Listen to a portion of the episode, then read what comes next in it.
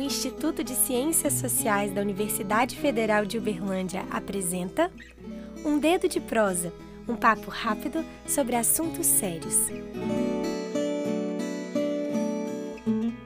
Um Dedo de Prosa está de volta. Hoje nós vamos falar sobre racismo. E para abordar o assunto, convidamos o professor de Sociologia da Universidade Federal de Uberlândia, Antônio Petean. Professor Petean, o que é racismo? Racismo é uma palavra que você já deve conhecer e que se firmou no vocabulário político antes da Segunda Guerra Mundial. Uma das primeiras concepções racistas foi o racismo científico. O racismo científico, enquanto teoria ou doutrina, se alicerça na crença de que existem grupos humanos naturalmente desiguais e, por isso, alguns seriam superiores e outros inferiores.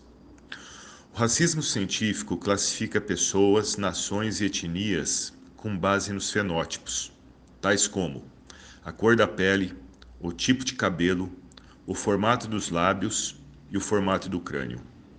Fenótipos que, segundo o pensamento racista, são indicativos das capacidades físicas, psicológicas e cognitivas dos indivíduos.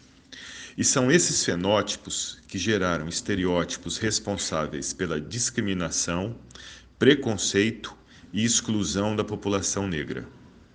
Os estereótipos são perpetuados através de piadas e, também, das leis de um país.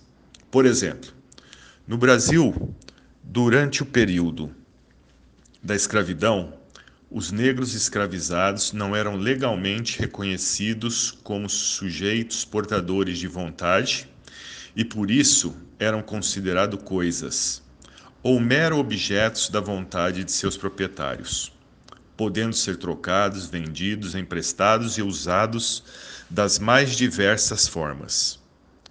O racismo científico, ao pregar a superioridade da raça nórdica e branca sobre as demais, afirmava que a raça era o fator determinante do progresso ou da decadência de uma sociedade ou nação, sendo a raça branca responsável pelo progresso.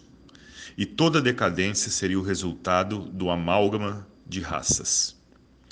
Nas teses racistas, a miscigenação aparece como responsável pela decadência de uma sociedade, assim como a pureza, racial é responsável pelo seu progresso. O conceito progresso é intrínseco às teses racistas. Mas o progresso, para o pensamento racista, está associado à pureza racial, assim como a decadência estava associada à miscigenação. O racismo científico atribuía ao branco e às suas vertentes ariana e teutônica os grandes feitos da humanidade. Portanto, implicitamente, relacionava o fenótipo à capacidade intelectual do indivíduo e ao desenvolvimento de uma nação ou sociedade.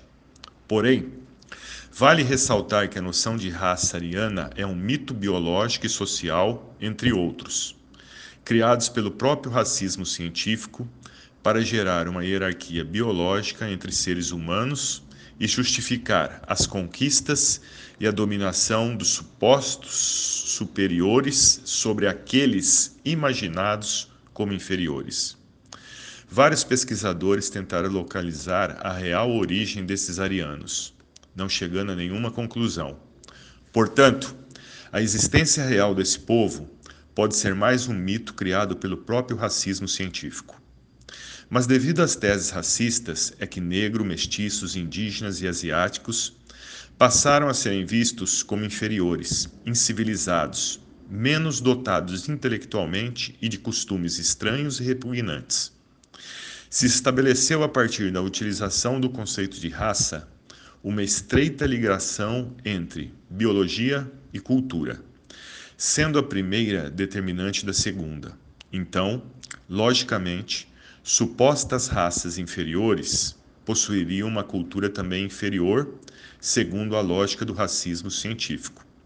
Mas o conceito de raça não pode ser aplicado para seres humanos, ou melhor, não se aplica aos seres humanos o conceito de raça, e o racismo é crime. ouviu Um Dedo de Prosa, um papo rápido sobre sérios. Produção: Cláudia Suatovski, Mariana Cortes e Patrícia Trópia. Edição: David Almeida. Locução: Júlia de Almeida. Música: Primavera Mineira de Zeca Colares.